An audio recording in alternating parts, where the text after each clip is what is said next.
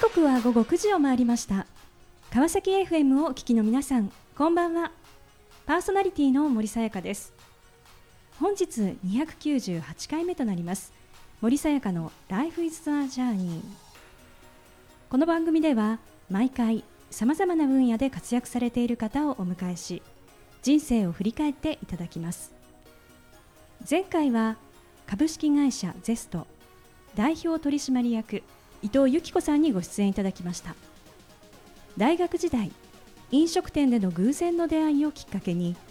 当時女性が活躍することが難しかったエンジニアの世界へと飛び込み25歳で起業。世の中にまだない役立つものを生み出す。自分を最大限生かす。その思いを胸に道を歩む中在宅医療の現場の声からこれまで長時間かかっていた訪問スケジュールの作成業務を最適化自動生成する画期的なプロダクトを確立し業界に変革を起こした伊藤さん。Be Zesty というメッセージをいただきました。今回も素敵なゲストをお迎えしお話を伺っていきたいと思います。この番組は人と技術の力で驚きあふれる世界を株式会社ワーワールドの提供でお送りします。さあそれでは本日のゲストをご紹介いたしましょう。ビジネスエンジニアリング株式会社代表取締役社長羽田正和さんです。羽田さんよろしくお願いいたします、はい、よろしくお願いします。えー、さて羽田さん、えー、現在どのような事業を展開されていらっしゃるのでしょうか。ぜひご紹介をお願いいたします、はい。えーと、私たちはのビジネスエンジニアリングという会社でございましてあのほとんど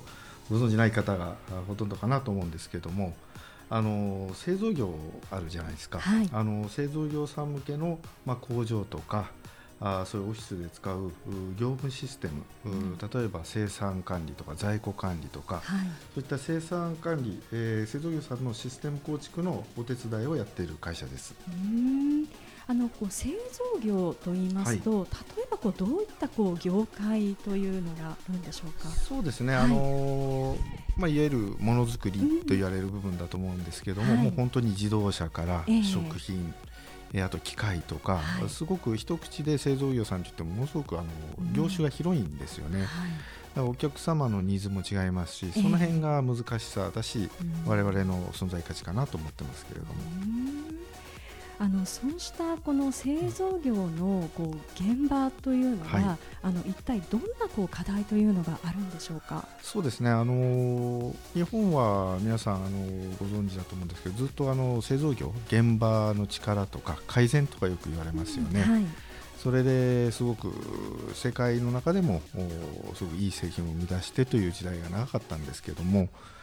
なかなかやはり最近ちょっと苦戦している、うん、日本企業日本の製造業がちょっと弱くなっているということも言われると思うんですけども、えー、まあ、僕が思っているのは一番の原因がですねもともと日本の中で日本人だけでやってた時は、はい、まああうんの呼吸じゃないですけどもね、うんはい、あのあんまりいろんなことをしっかりルールで決めてなくてもみんながそのお互いカバーし合う暗黙知で結構企業が運営できた部分があると思うんですけども、うん今やっぱりこういう競争がもうグローバルになって、はい、その必ずしも日本工場が日本にないかもしれない、えー、そういう時に例えば他の国で、はい、えー、他の国の人たちと仕事をする時にどうしてもやっぱりその暗黙知、うん、そのあうんあうんって言っても通じないですしね。はい、そうですね。俺の背中を見ていても見えないですからね、はい、なかなかやっぱりそこでちょっとシステム化をきちんとしなきゃいけないんですけどもその面でちょっとやっぱり今遅れちゃってるというのが日本の製造業の現状かなと思います。はい。まあ、そうした中で、はい、そのこう課題をこう解決していくのが、うん、あのこう今手掛けていらっしゃるご事業だということですね。そうですね。はいあのただこのコロナになって、はい、あのこれまではなかなかそういうまあ、特にあの経営者の方も、はい、あまりコンピューターのこと詳しくないとか、そういうことをおっしゃられる経営者の方もこれまでは実は結構多かったんですけれども、やっぱりこのコロナになってもうリモートワークになって、まあ、いろんな拠点にも、ね、直接行くことが特に海外とかできなくなってるんで。その時にやっぱりもうデジタルの力 IT は必要だなというふうに日本の製造業のそういう経営者の方も大きく今変わっているので、まあ、ちょうどその大きな変わり目にいるかなと思ってます。まあ、本当にもう変わらざるを得ない、まあ、そうですね。はい、もう状況にもなっていると。そうですね、はい、ことですね。さああのこう今こういったご事業をですね展開されていらっしゃる羽田さんですが、はい、一体どのような道のりを経て今に至るのかあのぜひいろいろ伺っていきたいと思います。はい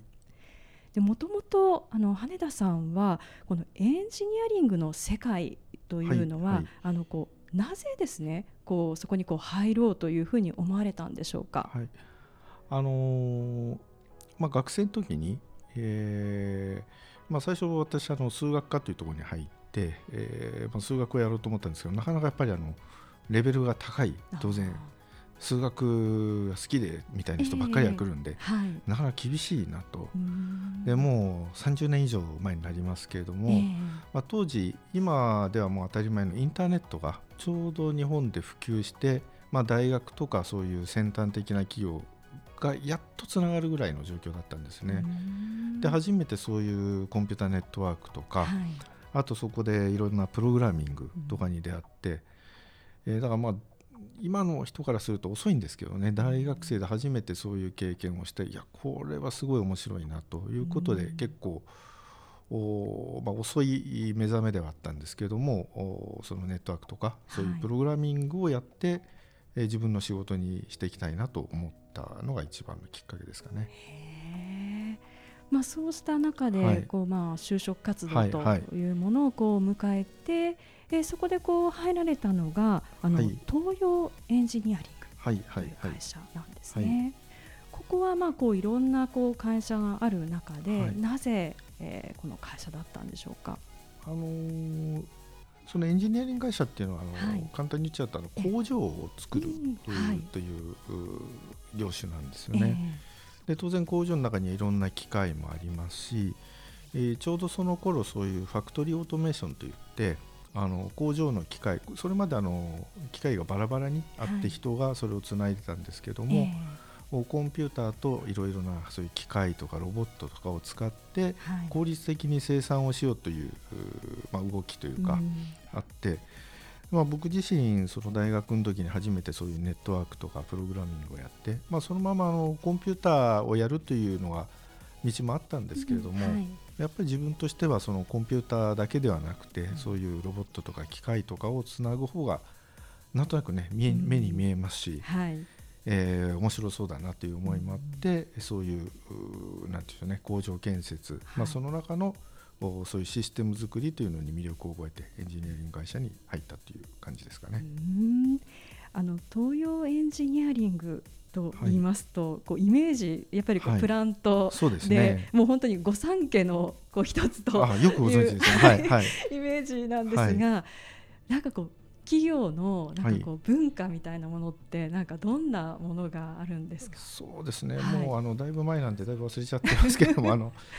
まあ、基本的にはあのやっぱりあのエンジニアリング会社っていうのは海外の仕事が多いんですよね。やっぱまあ海外の仕事が普通にありますし、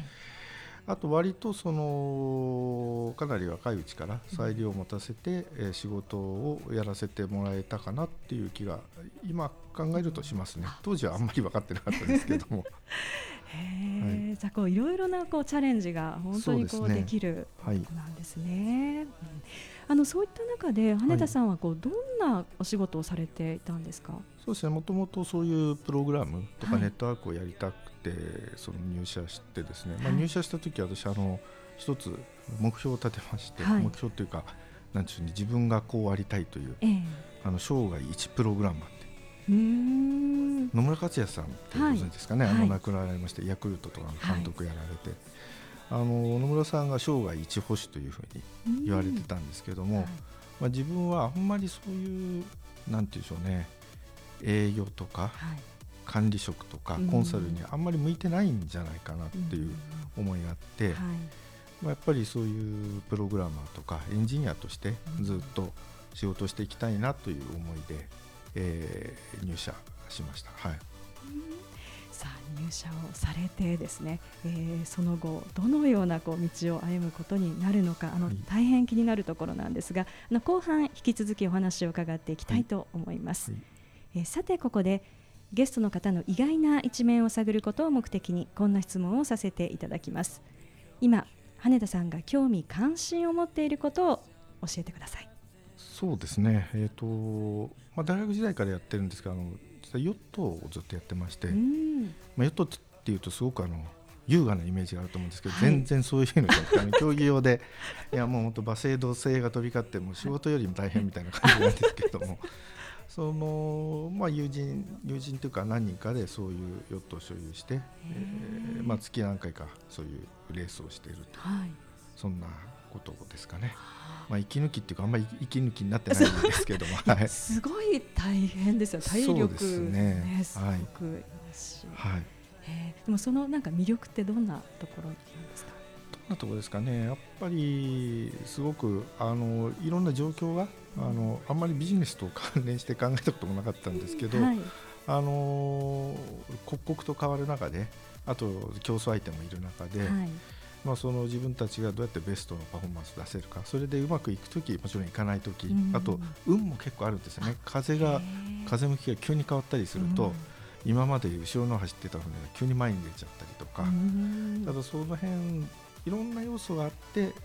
まあ、結果はどうであれ、あのー、その辺が面白さかなと思ってますけど、はい、ありがとうございます、はい、さあそれではここで一曲お届けしましょう。アンディ・グラマーで「Good Man」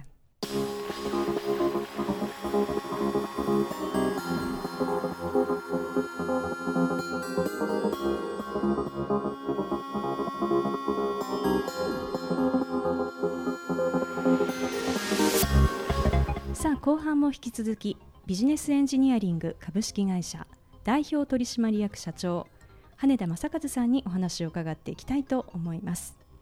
えー、前半は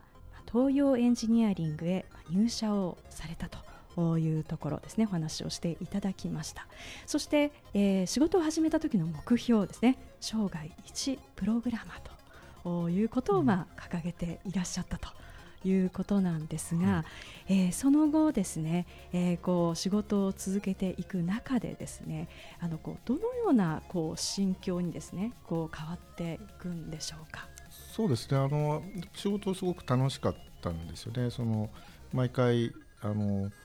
ぱ同じ仕事じゃないというかいろんなお客さんのところに行って、うん。はい、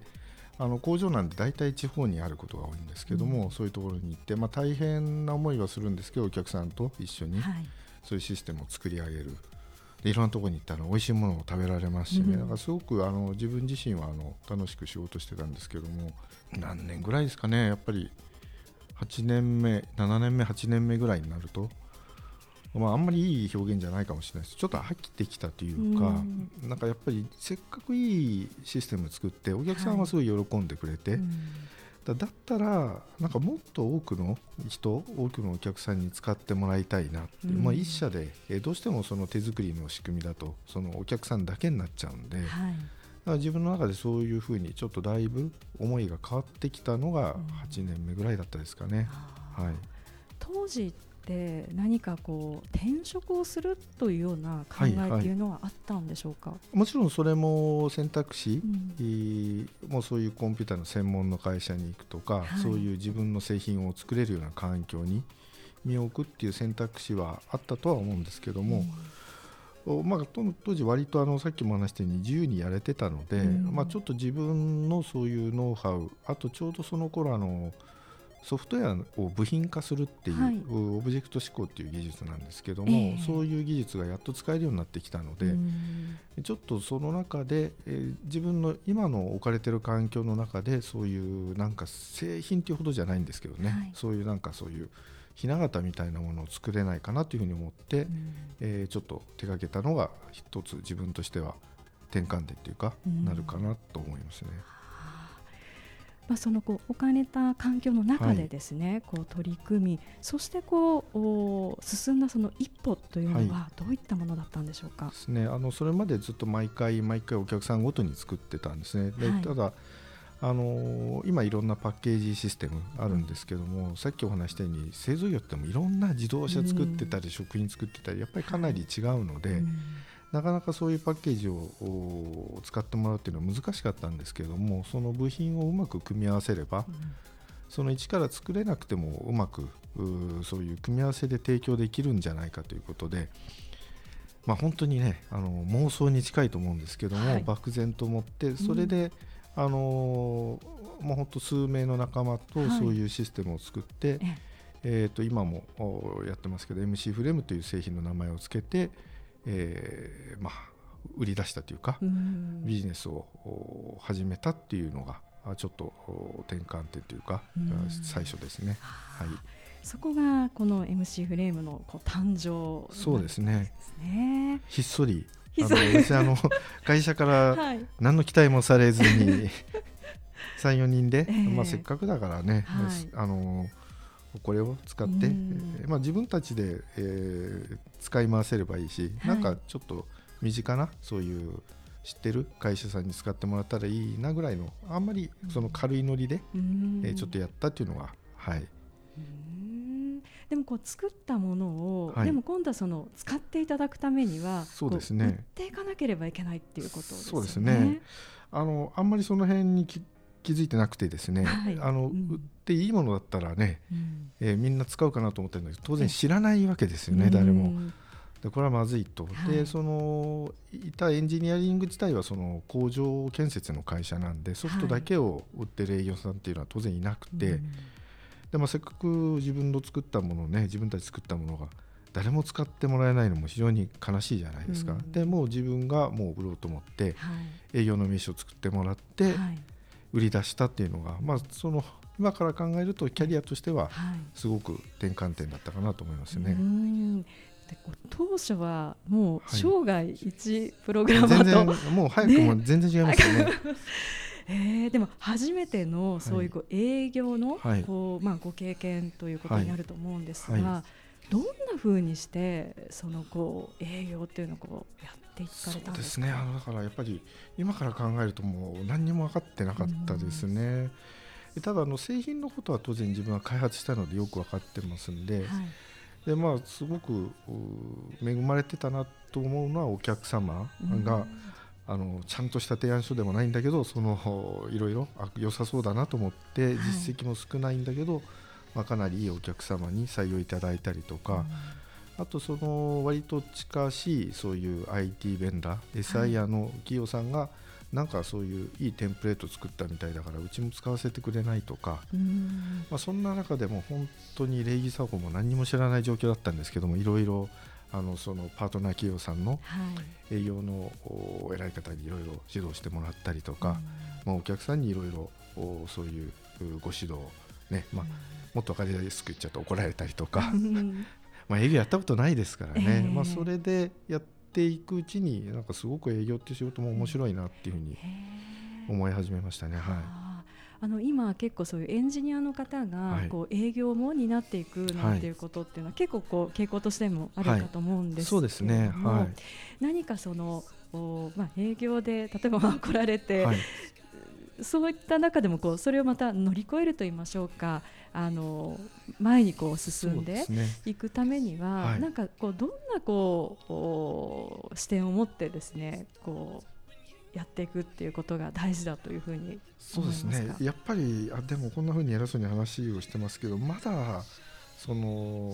なんていうんでしょうね全然知らない人に行って喋るっていうの、うん、なかなか僕自身抵抗が、まあ、今日ベラベラ喋ってますけど あるんですけれども。はいぱりあの製品のエンジニアの方なんで、製品の知識はもう当然お客様とか、そういう、なんていうんでしょうね。パートナーさんアライアンスの企業さんに負けないぐらいあると思うのでで説明の仕方とか、まあ、最初はそんなに上手じゃなくてもいいと思うんですよね。うん。はい、えー、ただやっぱり、あのー、そういう思いがあれば、うん、あの結構皆さんがそれを買ってくれるとは思わないですけれども、うん、それを評価していただけるお客さんとかそういうアライアンス先の人も出てくるんで、はい、でも今の方はプレゼンテーションとかにすごい慣れてますよね逆に。だから、はい、あの本当に若い方でうまいなと思うことの方が、多いんであんまりそんな心配いらないかもしれないですね。はい、えー。まあ、そうしてこう本当にこう広げていかれて、えーまあ、この部門をですね、はい、あのもう独立ですね、ね。部門ごとあの分離独立と。そうですね、はいあのまあ、ちょっとそういうシステムのあのいろいろなあそういう SAP っていうグローバルで一番シェアを持っている製品を一番日本で最初にやったり、はい、その IT だけのお仕事っていうのが増えたんで、うん、1999年に100名ぐらいで、はい、えー、分社して、うん、えー、作ったのが今のビジネスエンジニアリングになりますね、それから今だから23年目ですかね。はい、はい。うんあのこう組織の中でこうチャンスをつかんでですね、はい、こうキャリアをこう広げていくためには、どんなことが大切だというふうに羽田さん思いますか？そうですね。やっぱりいろいろななんていうのね。あのー、やり方があると思うんですけれども、まあ、僕の場合にはやっぱりそういうシステムをあのきっかけがあって、えー、作ったというのがあるのでなかなかやっぱり最初は正直言って非常につらかったですよね。うんはい、あの仲間も少なかったですし、まあ、これはうちの会社は冷たいというわけじゃないんですけどやっぱりなかなかその新しいことをやる人にとって、必ずしもみんな好意的だとは限らないじゃないですか。はい だそういう割と冷ややかに、まあ、ただそこはやっぱりこういうのやりたいんだと思ったらあんまり周りを気にせずあのまずはちょっと、あのやれるとこまでやってみるっていうのがあ一つ重要なことかなと思いますけどもね。あの今羽田さんが抱いていらっしゃる夢とは何でしょうか、はい、そうですねあの夢夢なのかな。やっぱりあの今ビジネスエンジニアリングでいろいろなその自社の商材もありますし、えー、そういう他社の商材を組み合わせてご提供する場合もあるんですけどもやっぱり何て言うんでしょうね。日本のソフトウェアってまだまだあの日本ではシェアを持ってても海外でえー、売れてる製品ってすごく少ないんですよね、ゲームはありますけれども、はい、まあ、日本はその僕らのお客様の製造業さんも普通に車でも何でも食品でも海外に出ていって、うん、勝負されてるわけですよね。はい、やっぱり僕としてはあのー、その日本のソフトウェアも海外に出てやれるんじゃないかなと思っていて、うん、その海外っていうのは本当に世界中でという必ずしもことではなくてえ例えばタイですごく売れてたりアメリカですごく売れてたりインドネシアで売れてたりまあ、いろいろなパターンはあると思うんですけどもそういう製品サービスを僕らの会社で作っていきたいなと思ってますね。さあこの番組ではゲストの皆さんに必ずお聞きしている質問があります。羽田さんにもお伺いさせていただきます、はい、これから自分の夢を実現しようと考えている方々へ背中を押すメッセージをお願いいたしますえまずちょっとさっきと重なっちゃうんですけどね。まずあのあまり周りを気にせずにあのこれという夢というか実現したいことがあったらやって、えー、もらいたいなと。ただ周りを気にせずって言ってちょっと反対のことを言うようなんですけども、はい、ある程度それを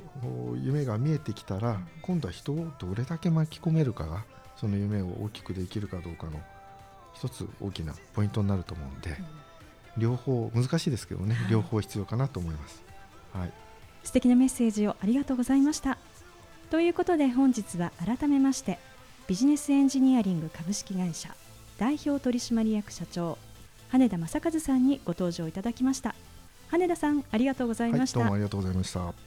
さあそれでは最後にもう一曲お届けしましょう。アウスゲイルでスノーブラインド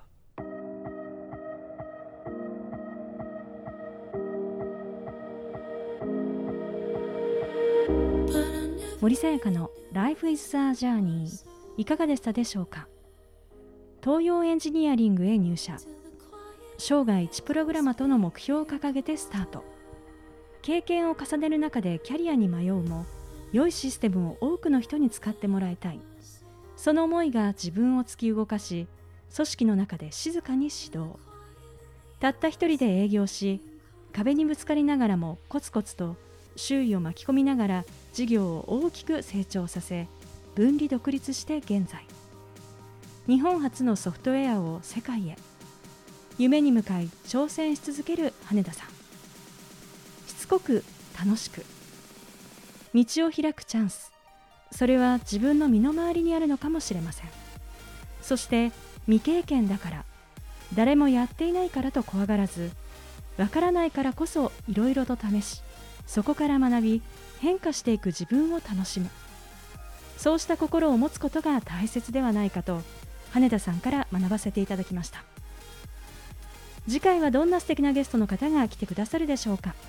来週もまたこの時間にお会いしましょう。今日も一日お疲れ様でした。おやすみなさい。